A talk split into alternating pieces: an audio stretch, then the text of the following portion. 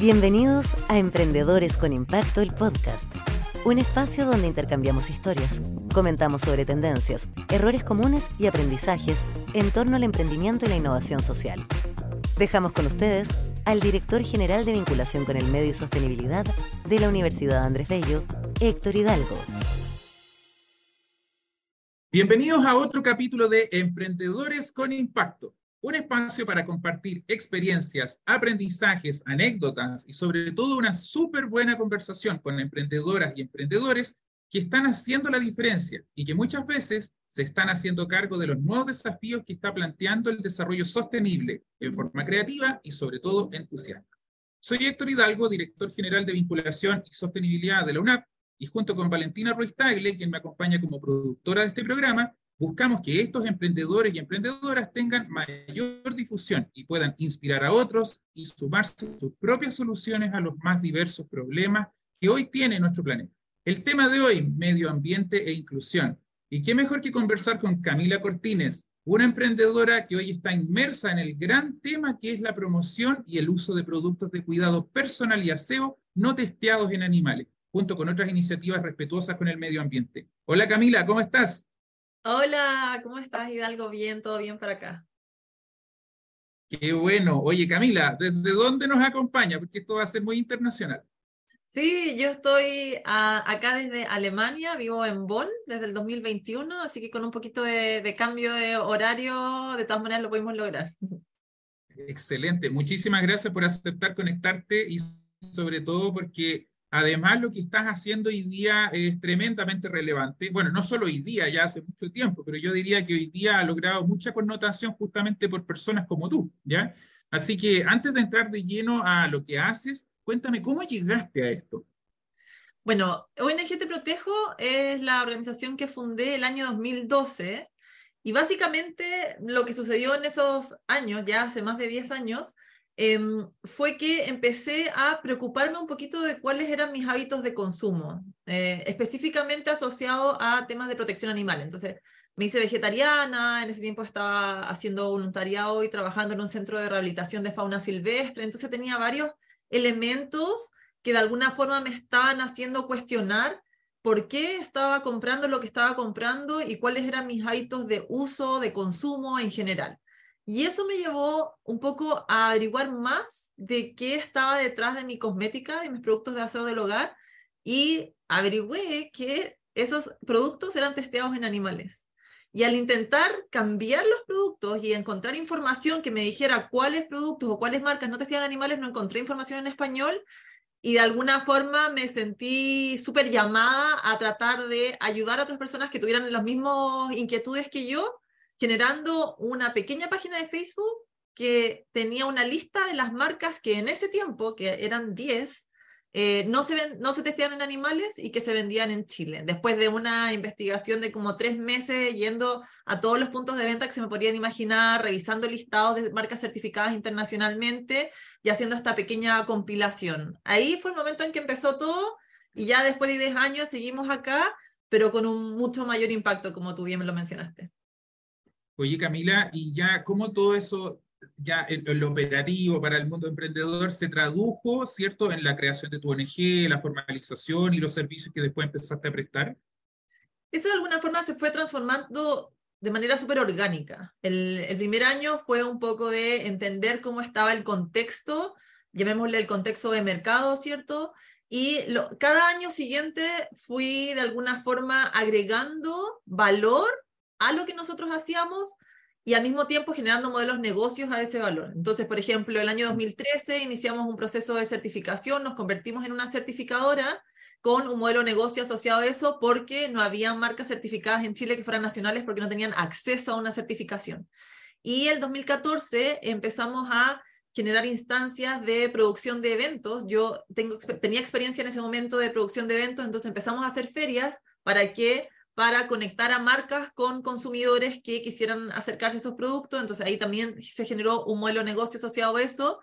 Y luego el 2017 empezamos con alianzas internacionales y eso justamente para activar todas nuestras áreas de incidencia eh, y lobby para lograr eh, cambios no sistemáticos a través de políticas públicas que pudieran apoyarnos con prohibir el testeo de animales en Chile y en los distintos países en los que fuimos creciendo, que hasta hoy día son seis donde tenemos presencia. Las decisiones. Es que al final nosotros pensamos que para realmente hacer cambios sistémicos necesitamos involucrar a todos los stakeholders que están asociados. Entonces, no solamente era, ok, eduquemos a consumidores, pero sin marca el consumidor no tiene opción. Ok, certifiquemos a las marcas, pero sin una legislación las marcas no se van a ver motivadas para hacer cambios reales a nivel nacional, ¿no? Entonces nos, nos fuimos dando cuenta en la medida que íbamos avanzando y generando cambios que siempre nos faltaba algo más y ese algo más fue eh, introducirnos de alguna forma al área de políticas públicas y no solamente políticas públicas, nuestra área se llama incidencia porque también trabajamos con las asociaciones, con la Asociación de Químicos Cosméticos, con la Cámara de Cosmética de Chile. Entonces, hay que un poco em, trabajar con todas las áreas que están asociadas a nuestra problemática para realmente poder cambiar la problemática de fondo. Oye, ¿cómo, eh, cómo lo recibe el cliente? ¿Cierto? Nosotros, los consumidores, las personas que vamos a eh, la tienda y compramos estos productos cosméticos y otros similares. Eh, ¿Somos sensibles a estos temas? ¿Cómo lo ves tú desde tu expertise? Yo veo que al principio era una temática súper difícil de explicar y también es difícil conectar con la problemática porque no es algo que ves directamente. Por ejemplo, es más fácil conectar con eh, problemáticas asociadas a perros en la calle, por decir un ejemplo, porque uno los ve ahí, entonces conecta con esa emocionalidad mucho más fácil. Y para qué decir temas sociales. Entonces, hablar de testeo en animales en cosmética es algo que sucede en otro país, probablemente en un laboratorio. Nunca me enteré que eso pasaba. Entonces, generar conexión emocional con esa problemática al principio fue súper complejo eh, y difícil de traspasar, pero lo que fuimos haciendo es hacer una comunicación positiva con las marcas y las iniciativas que fueran líderes de este animal. Entonces, en vez de tratar de conectarnos con el problema, nos conectamos emocionalmente con la solución. Y eso fue un cambio de paradigma de cómo nosotras nos comunicamos con el consumidor. Entonces ahora el consumidor, si yo te digo a ti, bueno, no sé, tienes dos opciones de champú, una mata conejos y la otra no, cuestan lo mismo. Vaya a elegir siempre la que no mata conejos. Siempre. No, no tengo que hacer un trabajo demasiado gigante para que tú digas, obvio que voy a elegir esta si son la, es el, no sé, el mismo tipo de producto, tiene los mismos atributos, tiene el mismo valor. Entonces nosotras desde ese trabajo empezamos a generar alternativas. Y eso es lo que nos hemos concentrado, o sea, cómo damos alternativas de mm, productos de alta performance, de productos low cost, de productos que se pueden conseguir en supermercados, en farmacias, de productos especiales de boutique. Entonces así hemos un poco empezado a entregar alternativas que son libres de sistema animales y que compiten perfectamente con otras marcas que no tienen una certificación. Y así es como el consumidor la recibió positivamente, porque al final es mucho más fácil hoy día encontrar ese tipo de productos en cualquier mm. lado del país ahora. Interesante. Bueno, tú a propósito de esta iniciativa fuiste premiada, ¿cierto? Como una de las ganadoras de la, del programa Ya en Chile, que para quienes nos escuchan puede servir ahí como aviso comercial.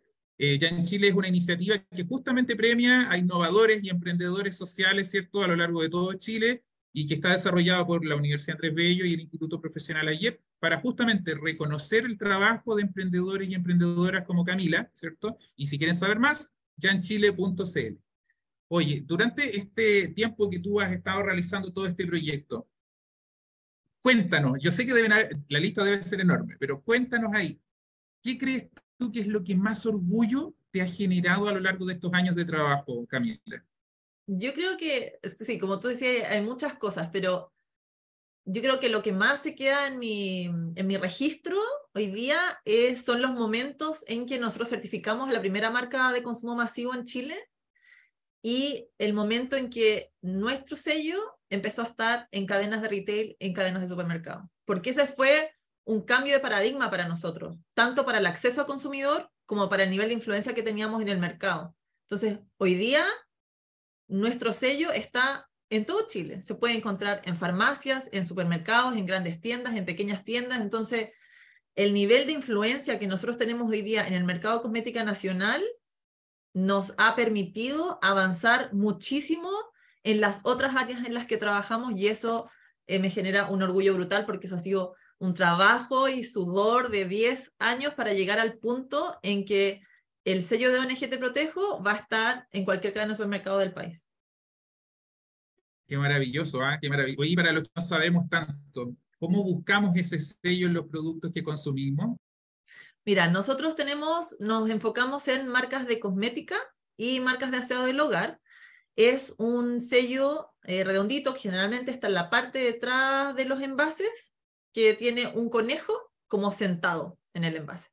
Entonces, eh, bueno, y dice no testeado en animales. Entonces uno tiene que buscar ese sello detrás de productos de eh, cosmética que pueden ser desde jabones, champús hasta maquillaje, ¿cierto? También en retail, en cadenas de, de tiendas de cosmética y de maquillaje, también se pueden encontrar este tipo de productos, pero no solamente marcas que están certificadas con nosotros, con Te Protejo, sino también marcas que tienen certificaciones internacionales que de alguna forma se han visto motivadas ¿no? a conseguir certificación que tal vez a nivel internacional no consiguieron la nuestra porque, no sé, venden en Chile, pero pertenecen a una cadena mucho más grande.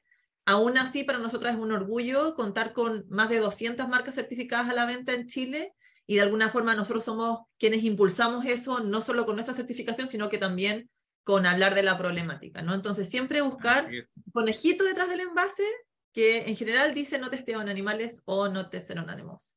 Excelente. Bueno, ya saben ahí quienes nos están viendo, que, existe esta certificación y que la pueden buscar activamente en los productos que utilizan. Bueno, el emprendimiento tiene historias positivas, impactantes, motivadoras como la que tú nos cuentas, pero me imagino que también a veces las cosas no funcionan, que a veces hay dilemas, por no decir problemas. ¿Hay alguno que tú digas, oye, en realidad esto fue una situación súper difícil que me ha tocado dentro de esta historia que hemos eh, desarrollado, por ejemplo? Sí, bueno, siempre ningún crecimiento viene sin problemas, por supuesto que sí. Y mm, yo te diría que son dos cosas. Bueno, una es una frase que me quedó grabada, grabada en la mente para siempre, después de que fuimos al London School of Economics a hacer una exposición con el trabajo de Te Protejo en el 2017. Y una de las otras expositoras que fue también a hablar de su, de su empresa y de su iniciativa, comentó que lo más importante para ella era la frase de kill your babies. Y todos quedamos así como, matar a nuestros bebés, como de qué está hablando. Y estaba hablando ella de no enamorarse de la solución de los problemas, sino que enamorarse de la problemática. Y que algunas veces uno va a tener que matar proyectos que lo ha dado todo, que ha tenido un y que ha tratado de hacerlos y hacer que crezcan, si no que no funcionan, adiós. Y ese Kill Your Babies lo hemos tenido que hacer en miles de ideas. Hemos matado mil proyectos que fueron una gran idea, que tuvieron una iniciativa, que no funcionaron, que no era el momento adecuado para hacerlos, tal vez en el futuro, pero tener una mentalidad de que los proyectos crecen, pero también se pueden, em, eh, no sé, dar de baja de alguna forma, es clave para un emprendimiento, porque si no te va a quedar súper pegado tratando de hacer crecer algo que no va a crecer, y eso es súper peligroso para el emprendedor. Así es, o sea, no puedo estar más de acuerdo. De hecho, muchos de los que hemos eh, intentado desarrollar, incluso proyectos dentro de otras organizaciones, nos enamoramos, nos apasionamos tanto con las cosas que hacemos que nos cuesta soltarla y no darnos cuenta cuando pueden incluso perjudicar cosas más trascendentales. Así que estoy súper de acuerdo y qué bueno que lo hayas traído hoy día a la mesa. Oye, tú también, bueno, cuando fuiste eh, premiada, ¿cierto?, por este programa allá en Chile, me imagino que conociste a otros emprendedores sociales y hubieron muchas cosas que te gustaron. ¿Recuerdas alguna? Sí, bueno, espera, te voy a terminar solamente porque dije segunda y cuando yo escucho podcast y las personas ah. dicen dos cosas y solo comentan una, siempre me equivoco como dijo dos. Ya, la idea, muy bien, muy buen punto. Tengo que cerrar mi idea. No, la segunda fue la pandemia. Nosotros, uno de nuestros principales eh, financiamientos es el desarrollo de eventos Em, de eventos masivos. De hecho, también voy a hacer un disclaimer de comercial. Tenemos nuestro Festival Eco Belleza este 29 y 30 de abril en Estación Mapocho, entrada gratuita. Eh, y lo teníamos todo listo para el 2020 en mayo y la pandemia fue en marzo y tuvimos que cancelar el evento completo y eso fue súper, súper complicado, no solamente porque perdimos una fuente de ingreso no menor para la organización, sino que teníamos todo ya pagado y todo cancelado, devoluciones, entonces fue súper heavy enfrentarnos a, esa pausa obligada, ¿no? Y, tratar de seguir funcionando, creando, no sé, cinco otros modelos y optando a toda nuestra creatividad para poder cubrir cierto esa falta por ese financiamiento. Y con respecto a Jan, hablando también del Festival Eco Belleza, nosotros trabajamos activamente con Fundación, eh, Fundación Basura, que son nuestros partners en el Festival Eco Belleza, haciendo toda la, la, parte de la gestión de residuos. Y además somos parte de la red Basura Cero, así que un poco, claro, nosotros conocimos, conocí muchos emprendedores ahí y generé bastantes vínculos. Siento que el que más se ha mantenido y con el que más conectamos ha sido con Fundación Basura, con toda la parte de la gestión de residuos y la red de emprendedores basura cero. Excelente. Bueno, es una de las cosas, todos los años evaluamos el programa y es una de las cosas interesantes, las redes que se arman, ¿cierto? Las conexiones a veces impensadas que aparecen y, incluso de financiamiento y otras más. Así que qué interesante ver ratificado con tu historia, ¿cierto? Que en un caso concreto, una estadística eh, quizás más histórica. Eh, y esto es un tema que quizá también como eh, aviso, ¿cierto? Si hay otros emprendedores sociales que también desean participar de esta red, les recuerdo que todos los años realizamos este programa ya hace 13 años y la convocatoria va a ser en junio a través de yanchile.cl desde el día 14. Pueden ingresar, revisar las bases y ver los procesos de postulación. Oye, eh, Camila, volviendo a nuestra conversación, me imagino que a lo largo de estos años tú habrás tenido algunos aprendizajes que te han acompañado eh, por sobre todas las otras cosas que tú haces. ¿Hay alguna que te gustaría regalarnos y compartirle, sobre todo a los jóvenes que a veces dicen, estoy recién partiendo, qué cosas no debo olvidar, por ejemplo? Yo creo que, bueno, aquí voy a decir algo que yo, en general no a muchas personas es algo que les gusta enfrentarse al principio, ¿no? pero yo siendo, no habiendo estudiado números, soy una persona de números y mm, en los últimos años me he involucrado mucho más en, no sé si evaluación, pero un poco análisis de emprendimiento, asesoría de finanzas, estoy muy, muy conectada con la parte de, de las lucas y lo que les falta mucho a los emprendedores cuando están naciendo es una idea concreta de qué es lo que van a hacer, o sea, una idea concreta de modelo de negocio, aunque modelo de negocio suena algo muy grande, entonces quiero decirlo como concretamente, ¿qué vas a vender? ¿Cuánto cuesta? ¿Y cuánto tienes que vender para que eso funcione? Y eso suena algo muy sencillo y muy inicial, y sigo una vez más, mientras más emprendimiento eh, me voy juntando, veo estas falencias, porque como, tú, como decíamos también al principio, hay mucho enamoramiento de lo que uno quiere hacer y yo por supuesto me identifico como una de esas personas, pero si no tengo un modelo de negocios concreto, es muy difícil que pueda acceder a financiamiento, a postulaciones, en el fondo algo que realmente yo pueda ver que pueda funcionar, aunque cambie mil veces, que eso también puede pasar, pero en el fondo el pensamiento de, de financiero detrás es algo que yo creo que es clave desarrollar desde el inicio, aunque cambie porque así tengo una idea de hacia dónde va mi micro de alguna forma. Perfecto. Oye, eh, y una última pregunta para no abusar de tu tiempo. Muchas veces, eh, cuando yo he visto muchos programas de emprendimiento, me encanta, me gusta, aprendo y también me motivo, por así decirlo, pero tengo la sensación de que mucho de esto ocurre ya en una etapa quizá joven, pero avanzada de la vida. ¿Qué pasa con los niños? Por ejemplo, supongamos los pequeñitos, los chicos, los jóvenes de colegio, de liceo, ¿cierto? Institutos, etcétera, que también a veces dicen, pucha, todavía no logro encontrarme con mi propósito de vida, con mi causa, con mi vocación. ¿Qué, ¿Qué, consejo tú le podrías dar a ellos como para justamente ayudarlos en esa etapa, que a veces también es importante para definir las grandes cosas que podrían realizar a futuro? O sea, yo creo que cuando uno es niño y adolescente, ese es el momento de explorar, de intentar, de caerse, de romper, de abrirse oportunidades. Yo creo que no es un momento de iniciar algo que en el que yo me voy a casar no para siempre, porque uno se está recién descubriendo y siento que eh, anticipar el inicio de un emprendimiento, aunque hay muchas personas que lo han hecho eh, cuando son adolescentes, pero siento que ese es el momento de equivocarse, de probar, de ver qué les gusta, de descubrirse, y también en, lo, en el inicio de, lo, de, los, de los 20, 20 añeros, ¿no? Eh, entonces, en la medida que uno tenga muchos intereses y vaya descubriendo qué es lo que le gusta, va a ir descubriendo también su sentido y su propósito en la vida, y cuando uno ya encuentra ese propósito y sabe cuál es, solamente queda crecer y avanzar. Entonces, ese momento, el momento de descubrir y los niños explorar, caerse, jugar, o mm. sea, esa es la única forma. Momento de equivocarse. Camila, Sí, ¿qué mensaje no hemos conversado hoy día y que te gustaría que no se quede fuera de esta conversación? Yo creo que siempre aportar inspiración, apoyo, las redes son claves, aunque siempre lo decimos, pero es que nunca deja de ser cierto.